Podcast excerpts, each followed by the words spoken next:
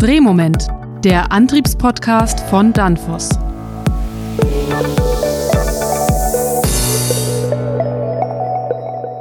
So, hello everybody and welcome to a new episode of our Drives podcast. My name is Robert Weber and today I invited two guests, Christine Twellmeyer. Hello Christine, welcome. Hi Robert. And Jesper Terbo. Hello Jesper, welcome. Thank you very much Robert and hello. Today, we want to talk about use cases, in house consulting, and ESG. But before we start, Christine, please introduce yourself briefly. Okay. So I'm Christine. I work uh, in Danfoss in an organization called uh, Danfoss Business Systems. And um, yes, I live in Hamburg. And what is your what is your your, your title? Is the senior director, regional head, factory performance. What does this mean? Yes, so in DBS, um, it's the Danfoss Business System. It is an improvement organization. It is somehow like an in-house consulting organization, and we are focusing in two areas. One is um, more shop floor improvements, uh, which is like safety, quality, delivery, and cost, which is then focus on productivity. And the other one is the area that I'm focusing on with my team, um, we are looking into indirect cost improvements in factories. Ah, okay. Okay. Jesper, would you please introduce yourself briefly to the listeners? Yes, definitely. I'm uh, Jesper Therbo. Uh, I'm Global Director for Heating, Ventilation, and Air Conditioning. That's also called HVAC. And also uh, for refrigeration and sustainability in Danfoss Drives. And uh, in my role, I'm focusing on our industry and application expertise and from an ESG perspective, I'm driving uh, our very strong aspiration to become our customers' preferred decarbonization partner. Okay. Christine, I want to come back to your introduction. Are you a human energy efficiency detector? no, I don't think I am. That's what I would call myself or the team. I think we're more generalists we are basically triggered by waste and in all the categories we're looking into, and there are several. We're just trying to eliminate waste, and um, that also has an impact on energy reduction or efficiency. Can you explain us a little bit your approach? Do you use, for example, a checklist, or can you please explain us the process a bit? Um, yes, so when we go into the factory, we are there to, to spot topics, and uh, we do have a checklist and quite a good knowledge of um, things that have been implemented in the past. Mm -hmm. Okay. What advices can you give the audience on where to look for savings? So, looking into energy, of course, there are simple things like LED lights that are easy ones, but to be honest, they're not applied everywhere. You can look into daylight and motion sensors. You can even check if your skylights are clean because you don't need to apply the lights if they are not. Um, you can look into compressed air leaks, but also pressure reduction. Um, so there are quite a lot of things, um, either on small processes or on behavior. Mm-hmm. Mm-hmm. What advices can you give the audience on where to look for, for savings in their factories? So now when we talk about energy in particular, of course you have the energy efficiency, so the technical topics, but that is not where basically we have our expertise. Mm-hmm. What we are looking into is a lot in, in process, in demand reduction, but also into behavior. Mm-hmm. Okay. What does it mean, behavior? Can you give us an example? Sure. So now talking about the energy, when we look into behavior, it is about turning the machines off. It is about um, seeing when our people in and how we can actually program the air conditioning, the, the air handling units. It is about uh, closing doors and windows. Mm-hmm. So it's common topic, right? It's common topics, yes. And do you have some examples how has this been done maybe at some Danfoss sites? What are your results there? Mm-hmm. So um, we are actually quite active currently in a factory in Poland and uh, work closely with the energy efficiency team. But then there are also topics that are quite easy to implement. We have, for example, some topics where we have applied or in the process of applying some foil on, on windows, mm-hmm. which is uh, some protection foil to reduce the heat in the in the factory. Mm-hmm. With that foil, we actually managed to reduce heat by two degrees, which then is basically a saving on on the cooling. Mm-hmm. Do you have some more examples? Um, there's um, another one that I mentioned briefly. It is um, linked to the air handling unit, where it's about really understanding when people are in the factory and when not. I mean, there are weekend shifts, but there are some weekends where machines are not running and people are not in the factory. So here you can always look into programming the air handling unit to reduce the airflow or turn it off. And you mentioned that your approach is cost driven, right? Mm-hmm. But there are a lot of different other factors that also play a role. Can you please explain me what other factors play a role? Um, of course, we do look into CO2 reduction. Okay.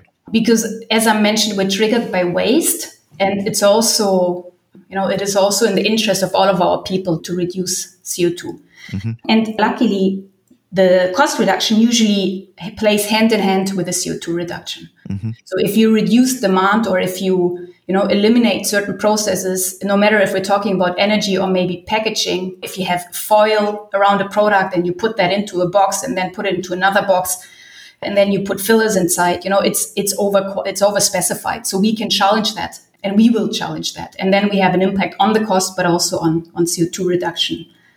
Okay. Yes, but when you talk to your customers, which argument is stronger, the cost reduction or the CO2 reduction? Traditionally, but it has definitely been the cost uh, argument which has been the strongest. So we have traditionally uh, uh, targeted the CFOs of the company, but that is really a strong trend changing this. So uh, now it is getting much more the sustainability angle. Uh, we're talking to the sustainability people in the companies, uh, talking to them about reducing the CO2 footprint and also becoming carbon neutral at a certain uh, date. So, Christina, Jasper is focused on, on products. Is your work in quotation mark beyond drives, or can you please explain that a little bit to me? Well, we are focusing basically on everything we see in the factory. Mm-hmm. So it's a consulting business, right? Exactly, exactly. So wherever we see potentials and it impacts our indirect cost, we will focus on it and we will look into it together with our stakeholders and push it forward. Okay. Yes, but how, how important is this in-house consulting for Danfoss and for the production sites in Poland or in Denmark? It is extremely important. So really choosing the low-hanging fruit first is really important in order to reach as far as you can get for your money. We all, always need to focus on getting the maximum outcome out of the, the investments. And there, of course, it makes a lot of sense to have a, a thorough analysis of where to put in the efforts. Of course, we, are, we strive to have the most low hanging fruits in our offering. Is it also important to show your customer what is possible? Yeah, for us, it is uh, really important showing that to customers. We are spending many efforts to promote the fact that the greenest energy is the energy we don't use. And mm-hmm. in order to showcase this, we have also set ambitious targets for ourselves by 2030. All the Danfoss global operations that counts more than 100 factories around the globe, they should be CO2 neutral. And we have come a long way the Danfoss headquarter campus in Nordborg in Denmark was actually fully CO2 neutral already last year in 2022. Mm-hmm. Of course, this has spread. The rumor has spread, and and uh, many of our customers they are having similar ambitious targets to reduce their CO2 emission. So we are more and more often asked if we will share our experience and the expertise on how to achieve this sharing expertise is a good keyword. What are, in your opinion, or in Danfoss' opinion, the hidden energy efficiency champions in buildings? Well, all, uh, buildings account for approximately 40% of the total CO2 emission. Mm-hmm. And that means that HVAC systems are a vital part of this. And the beauty of a fan or pump in a building is that they follow what's called the affinity law, and that means that the energy consumption is equal to the speed in cube.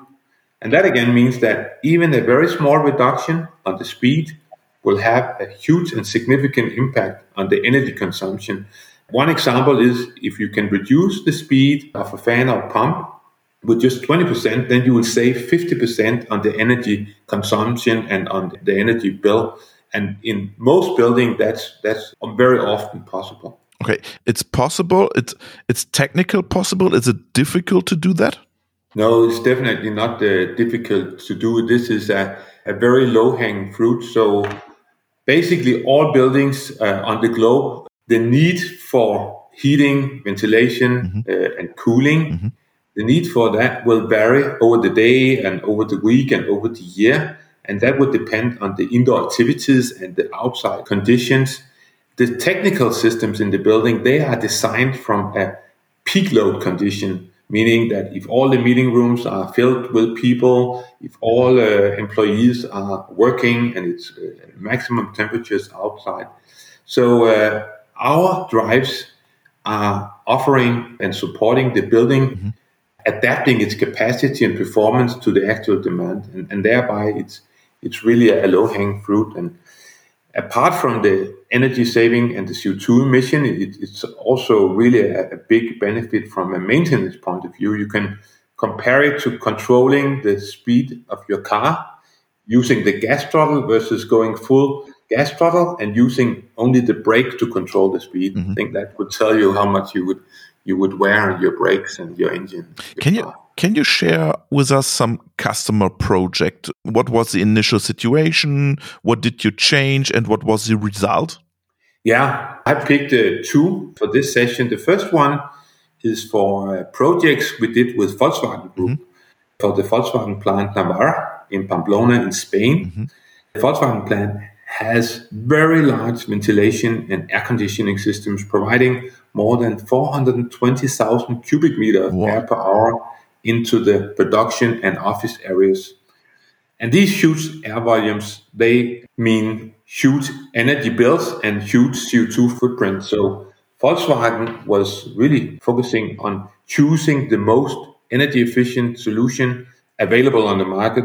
And we offered for that our Danfoss Novenco EC Plus solution, which is a combination of the world's most energy efficient variable speed drive from mm-hmm. Danfoss and the world's most energy efficient fan and electrical motor from the Danish company Dan- uh, Novenco.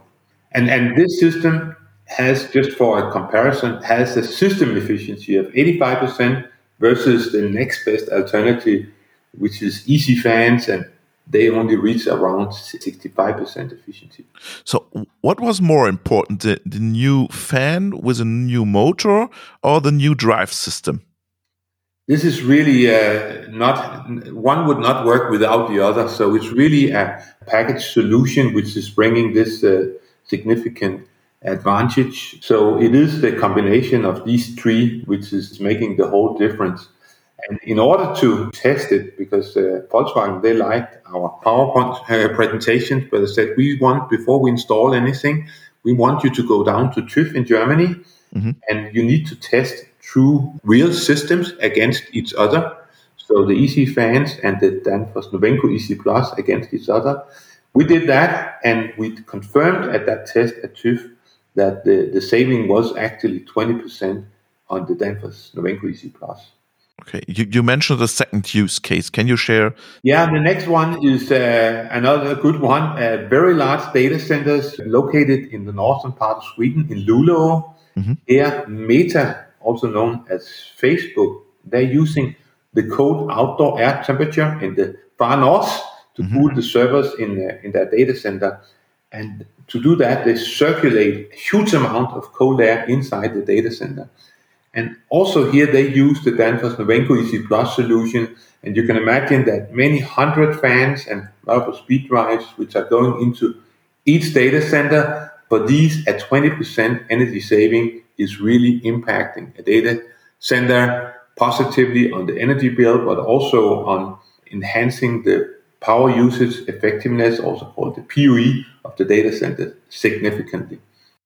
Okay. So when you start a project like this, can you describe us a little bit the process? Yes, typically the the customers, they would be looking around for energy efficient solutions. Uh, often the end user will work with a consultant engineer to have the, the technical advice. That's why we are also spending quite many efforts to promote our solutions to the consulting engineers. So they would always be top of mind in terms of what is the latest and greatest on energy efficient solutions. So that is really the first step. That is to get the specification right to make sure that the, the solutions which are specified are really the best available in the market. Mm-hmm. Can you describe a little bit the installation process? What is what is your job? What are the next steps to do that? Yeah, the next steps is of course to showcase then uh, the saving. Uh, it could be via a witness testing, as we call it, which we did mm-hmm. for the Volkswagen down at TÜV. Or in other ways, could also be to take uh, customers to see uh, similar projects, for example, going to see the Danfoss factories or other customer facilities to see what has been achieved and how things have been done in similar cases. And then uh, we will team up with contractors, installers, system integrators who can do the actual installation. And also, we work with them to ensure that they have all the, the expertise needed to obtain the energy savings, which are put in, in, in the in the promise. Okay, Christine, I want to come back to you because I want to ask you how important is the exchange between in-house consulting and the customer use cases? Do you learn something there, or you are a part of it, or can you please describe this? Um, we are, of course, always trying to learn from our own organization. Mm-hmm. We actually uh, just launched a, a, project that was actually initiated by the sustainability team, the energy efficiency team, and um, my colleague uh, managing the APAC region has supported this a lot. We are looking into rolling out drives wherever we can in the Danfoss factories and wherever they are not yet applied. And uh, we basically got a checklist that my colleague created onto where to spot those. Um, so there, this was a close collaboration also with the Drives team. Mm-hmm. Okay. I want to come back to the ESG topic. Jesper, what role does EPD certification play and where are the biggest challenges here in the future? So, one thing is to deliver some energy saving, but it's also about documenting what is actually being achieved. So, in order to do that, we are issuing these EPDs, mm-hmm. so environmental product declarations for all our products and all our offerings. That's a huge investment going into that because that means that basically all the products and all the variants of the products in our entire portfolio needs to be supported by these uh, EPDs. So it's a huge challenge to get there, and also, of course, a huge challenge for us to get the necessary information from our suppliers in terms of what exactly from an ESG perspective is going into the parts that they are they are offering to us. Have you already done with that or is it still in progress? We have done it for, for a part of our portfolio, but it is still in, in process for part of our portfolio. And I think that was, and will be an ongoing task for the next years. But for majority part, we have come a long way already. Christine, you mentioned you are cost driven, but how will ESG shape your job or your business in the future? Uh, of course, we are trying to work more and more closely with the sustainability team. And uh, as Jesper mentioned, it is a, a, big focus in Danfoss. So we would never act against anything that will not support this uh, objective. So no matter what category, we are, we are working very closely in that direction. Also, when we talk about, as I mentioned before, packaging, we have a guideline on uh, what packaging material is the CO2 most friendly material, etc. Mm-hmm. And Jesper, how will ESG shape your job, your business? Well, I think it will really be the main shaper of our business in the future. Our CEO, the Danfoss CEO, Kim Fausing says it very clearly. I think his Danfoss has never been more relevant than now. So we are playing a, a very important role in the globe reaching these uh, climate targets which have been set forth in the Paris Agreement. But what opportunities does it create for you as, as a company? It creates the opportunity for us to, to help our customers and our partners to decarbonize their businesses and their facilities. And of course, also from a business perspective, it creates uh, huge growth opportunities for us because there are uh, a long, long way still for the globe to reach the targets which are needed to be reached within the next uh, 10 to 15 years. What about you, Christine? What opportunity does it create for your business unit or for your colleagues or your your business? Um, looking into what we do, it actually gives us another lever to push mm-hmm. um, and to to actually convince our stakeholders because now we don't actually have only the cost factor, but we can really play the the CO two reduction card. Mm-hmm. Okay, thank you, Christine. It was a pleasure to talk to you, and thank you, Jesper. It was a pleasure. Thank you. Thank you very much.